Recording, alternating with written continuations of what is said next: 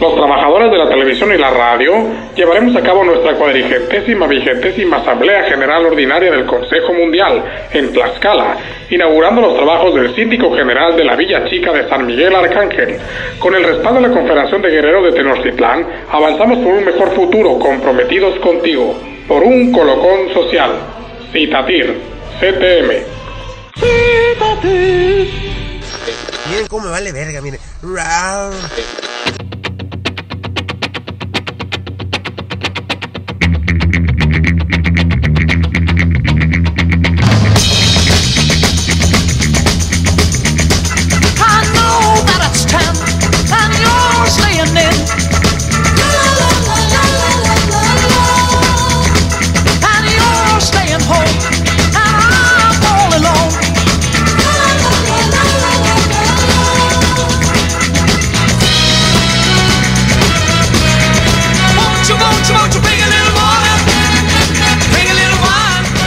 Escuchamos Bring a Little Loving de los Bravos. Esta rolita que si usted ya vio la película Once Upon a Time in Hollywood de Tarantino, podrá escuchar esta joyita en, una, una de las escenas. Soy fan, la verdad, de no solamente Tarantino, sino de sus soundtracks. Me gustan mucho las joyitas que usa. La música es muy, muy buena. Si pudiera ser un programa entero de puras joyitas de, de Tarantino, de puras canciones chilas. No sé si sea el gusto, no sé si sea eh, esa habilidad que tiene para elegir ciertas cancioncitas oldies, pero son muy muy buenas. Este en especial me gusta me gusta el bajo al principio. A ver, lo voy a regresar. Yes, está como para un ponerse verde. Les habla el reptil fino. Aquí con ustedes en el cuarto episodio de Recién Horneado. Con estas cancioncitas de Tarantino. No sé qué les pareció esa película, pero a mí lo personal no, no esperaba de Tarantino algo así. Esperaba una película con diálogos y un poquito más lenta, pero a mí se me hizo bien. Eh, mucha gente no le gustó, yo creo que el fanático en todos los aspectos, tanto de música, tanto de, de cine, hasta en lucha libre, mm, se casan mucho con el, con el gusto, con el cine, con el autor, vaya. Como en este caso el cine de autor con Tarantino, se casan mucho con un estilo, se casan mucho con que tiene que ser igual la música. Si el disco de si sacaban 10 discos, una banda tienen que ser igual todas las pinches 10 discos. No pueden evolucionar. Igual la lucha, si antes luchaba así y ahorita ya no lucha porque está en tal parte, en tal promotora y no hace nada, pues lo critican. Creo que el, fanático, el antes era cool y ya no, el antes me gustaba y ya no. Creo que eso afecta bastante al pensamiento colectivo de, de los fanáticos. Creo que la gente luego, luego piensa lo mismo y se infectan con ese pinche pensamiento. Vamos a ponerlo en contexto, ¿no? Qué bueno que toco este tema. Casi no hablo de lucha libre, debería hablar de lucha libre, no hablar de tener tantas mamadas. Pero, ni modo, me encanta poner mamadas. Y van a haber muchas en este programa. Pero tocando el tema, este sábado pasado en Riot, pues Riot es la promotora independiente, creo, más que más interacción tiene con el aficionado en México. Fácil, fácil. Y muy parecido al, ambiente gringo, al ambiente del American Wrestling, en PWG, Chicara, este, promotoras, el mismo WrestleCon. las reacciones de la gente son muy, muy parecidas. El ambiente es inigualable. Ninguna promotora en México tiene este ambiente, la verdad. Y es positivo. La gente se ríe, tú como luchador le echas ganas. Si bien son 200, 300 personas nada más, sientes que estás ante 3000, 4000. Y vaya que Riot ha sido plataforma de, de muchos luchadores, incluyéndome a mí. Y se ha escuchado en toda la República, hasta los videos que se hacen virales. Y hasta la gente le echa, luchadores le echamos, le echamos huevos en estas pinches luchas. No crean que vamos a hacernos pendejos. Eh, Y esto incluye que a veces que van a arenitas independientes. No digo que México no tenga arenitas independientes buenas, pero el público es muy diferente. Cosas que hacemos en Riot en otras partes te abuchean. Vamos a poner en contexto más todavía específico. El veneno derecho. Este pasado Riot este, decido entrar con mi, una máscara que me regalaron, pues X, de, Green Ant, Gran WrestleCon. Y entro con una rolita. Una vez Látigo me dice, me manda un, este, un link en Facebook y me dice, checa este video pariente, ya de entrar con esa rola. Sale un cholo entrando con eso. Soy una serpiente que anda. Digo, ¿por qué no? En el siguiente Riot entro y me, y me siguen y son parte de mi cola y damos la vuelta y todos los luchadores. Arre, arre, hay que hacerlo. Y válgame, entro con esa rola, todo el mundo me sigue la canción, sigue la cura y pues Riot es el único lugar donde podemos hacer estas cosas y la gente se caga de la risa, la gente lo agarra. Ares entra con la rola esta de mis ojos lloran por ti. O siento amor, como verga se llama, pero pues nada más ahí, ¿no? Ha intentado entrar en otras pinches promotoras con esa rola y no es la misma, en Riot sí. Caso es que pues se hace viral, ¿no? Se hace viral siempre lo de Riot se hace viral, así como cuando el pariente y yo en el pasado Riot agarramos un carrito y ponemos la canción de Yacas y nos estampamos con la con la puerta.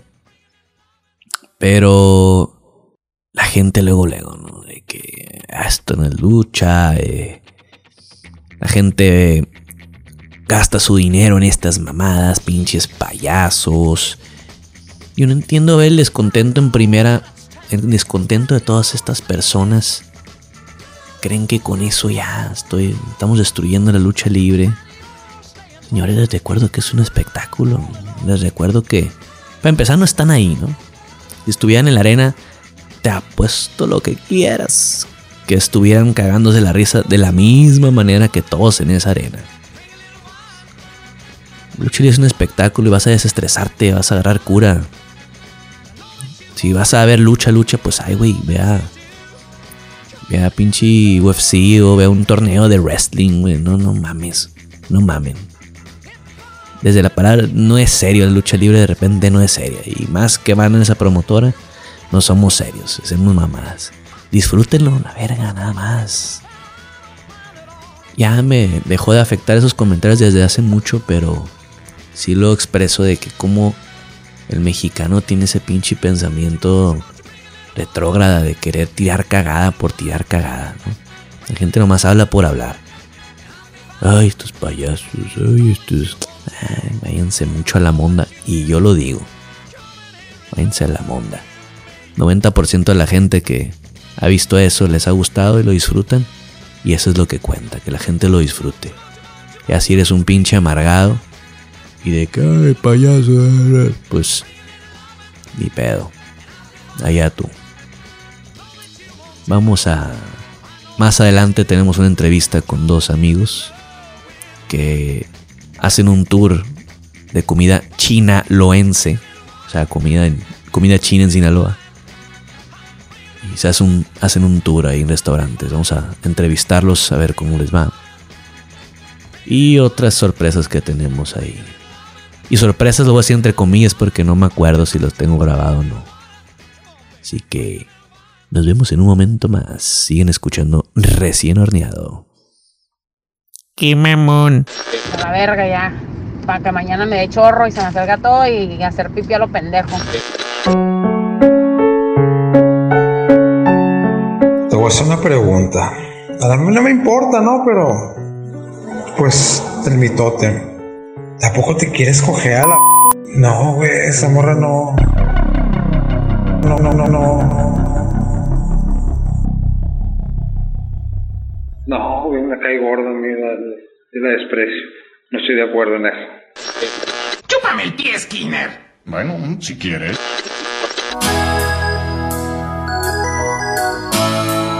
A continuación, Crónicas del Chavarín en su programa recién horneado.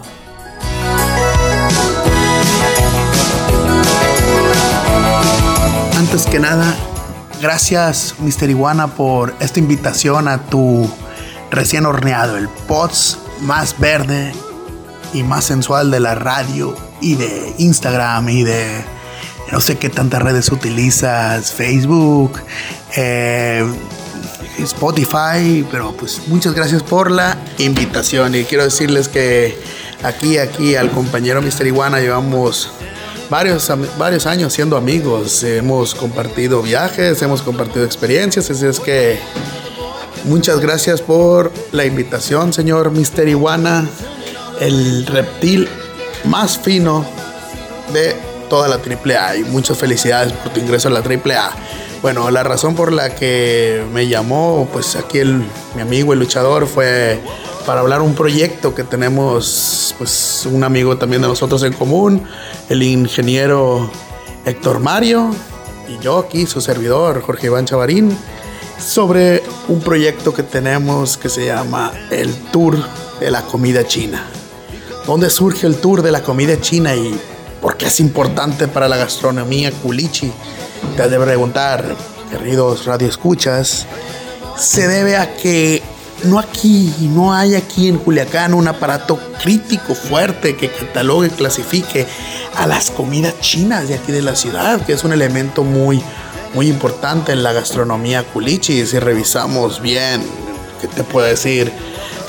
Uno o dos de cada diez restaurantes aquí en Culiacán es comida china. ¿Por qué? Por lo práctico, por lo barato, por todo y hay de todos gustos para personas con bajos recursos, medios recursos, altos. Aquí hay de todo en la gastronomía culichi, más en el área de comida china. Entonces, ¿qué es esto del tour de la comida china? Se han de preguntar. Pues surge por la idea que teníamos Héctor Mario y yo, nada que ver, un profesor y un ingeniero civil. Un día fuimos a esta comida china de la comercial mexicana, estuvimos comiendo, hablando, perdiendo el tiempo y de una se nos preguntó ¿qué calificación le pondríamos? Y empezamos a clasificarlo, luego nos dimos cuenta de que no podíamos clasificar a todos estos lugares igual, de que había algunos lugares de un alto nivel, había lugares que eran buffet, había lugares que eran de eh, cocina básica, entonces decidimos hacer un sistema de puntuación así como en broma. Eh, sacamos un código, dividimos los restaurantes en tres niveles, que son high class, middle class y low class. Luego a partir de eso dimos eh, variantes prácticas para poder clasificarlos, es decir, empezamos a observar calidad-precio, eh, el confort del lugar, que es un concepto que batallamos, que es un confort obviamente acorde al nivel que va enfocado. el, confort, la variedad de platillos, la calidad-precio como ya mencionamos y otras observaciones generales. Así es como surge esa inquietud y empezamos esta travesía, esta odisea de ir hasta los rincones, hasta los lugares más socialité de la ciudad y caer en los lugares, en las comidas chinas de cualquier comercial mexicana, de cualquier soriana, probando todo y clasificando, clasificando de acuerdo a sus caracteres, estableciendo todo un cálculo, un proceso matemático que es trabajo de mi amigo ingeniero Héctor Mario, que es el que se encarga de esas clasificaciones, yo me encargo de las observaciones cualitativas y así vamos clasificando y clasificando los lugares, las posiciones. Es un proceso que apenas va empezando, pero surge por esa necesidad. Llevamos visitados aproximadamente nueve lugares, ya con su establecimiento crítico, ya pronto van a poder ver esos dragones dorados que utilizamos como clasificaciones en nuestras páginas oficiales, donde obviamente los vamos a compartir. Entonces, eh, incluso aquí en vivo y aquí ante el público de recién horneado, eh, pido que nos apoyen para convencer al Mister Iguana que nos acompañe en nuestra siguiente ruta, ¿sí?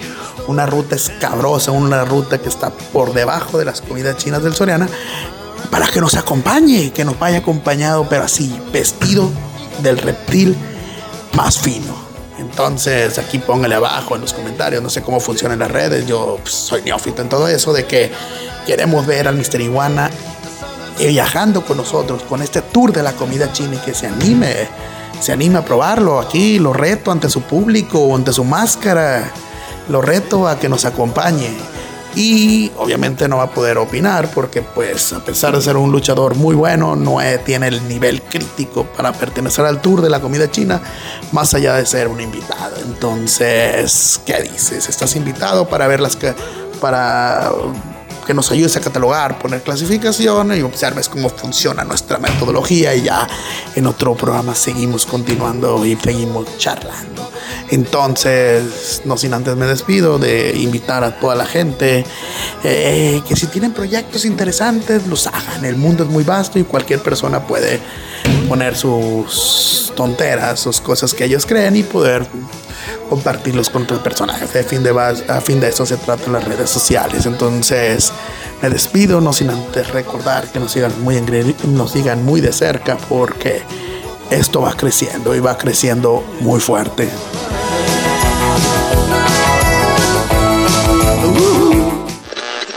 Ey, rollo, loco. Uy, la neta, no sé, cabrón. Yo creo que se ha marcado solo. O el Jorge agarró mi teléfono. Hasta ahorita que me vas diciendo, voy sabiendo, güey. A ver, güey, voy a ver la lista de teléfono, a ver si me marcó alguien más, güey.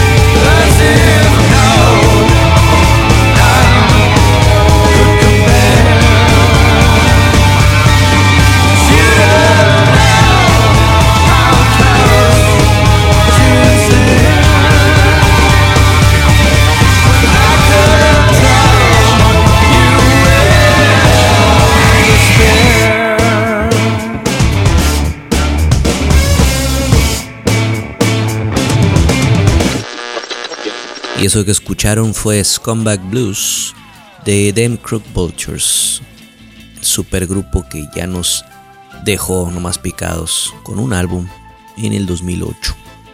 Son Dave Grohl de Foo Fighters en batería, John Paul Jones de Led Zeppelin en el bajo y Josh Homme de Queens of Stone Age en guitarra y voz.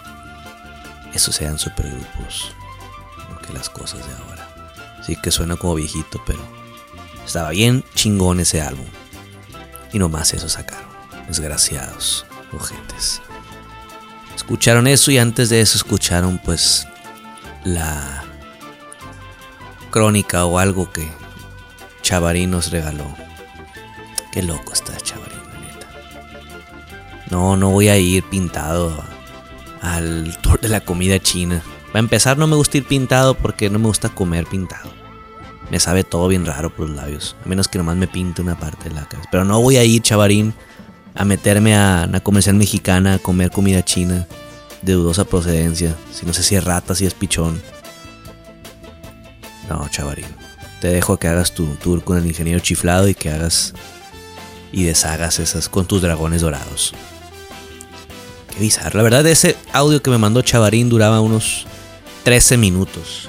Pero lo tuve que cortar a unos 5 porque divaga mucho mi hombre. Mucho, mucho, mucho. Verán, Chavarín es maestro. Maestro de prepa ahí en la central. En la Zapata. Y también algún. Es. No sé, es muy misterioso lo que hace Chavarín. Nomás sé que viaja demasiado. Más que todos nosotros. Y eso que es muy joven. Pero gracias, Chavarín. Y pues últimamente no he actualizado el podcast tan frecuente como antes. Porque la verdad no he estado aquí. Realmente he estado viajando. La primera parte la dejé grabada. Y dije, voy a continuar después. Y no tengo ni tiempo de grabar. Tuvimos Torreón con AAA. Tuvimos eh, Guadalajara. Tuvimos Monterrey. La función de Remo Banda. Tuvimos Ciudad de México, López Mateos. Tenemos esta semana Martinez Entertainment. Vamos a conseguir algo ahí en Martinez Entertainment. Tenemos Ciudad de México el domingo otra vez. Contra los traumas. Por última vez yo y el pariente. Y la otra semana tenemos Torreón, Nuevo Laredo. eh, Veracruz con AAA. Y una fechita ahí que no voy a decir. No me es permitido decir. todavía. Luchadores sorpresas. ¿Han notado cómo el luchador sorpresa tiene más jale que uno en toda la república? El luchador sorpresa en todos los carteles. El cabrón jala en todos los carteles. Hasta dobletea. Una chulada. Y uno aquí, batallando con fechas. No, la verdad es que sí, sí hay fechas, sí hay luchas. Lo que se batalla es descansar. Porque vivir aquí en Culiacán y salir todos los fines de semana, lo cansado es volver, lavar la ropa, entrenar y otra vez volverte. Ojalá tuviéramos un aparato para lavar la ropa. ¿Saben lo castroso que es traer la ropa sucia, toda hedionda, a sudor, a sangre, a tierra? A cerveza. Cerveza porque incluso aunque no pistes, te embarran de cerveza en las arenas, te las tiran. Ay, no, qué víctima. Ah, Pero es trabajo. Diría un exótico este año. Es trabajo. ¿Qué es lo que podemos hacer para que no pesten nuestras nuestras prendas? Pues poner cosas más olorosas ahí. Así que eso me recuerda que se me rompió el perfume. Chingada madre. Bueno, los dejo con una canción. Este ha sido el cuarto episodio de podcast. Vamos a seguir grabando más después. Este lo voy a cerrar aquí. Porque entre más cortito, mejor. Sin albur. Sin albur. Póngase verde.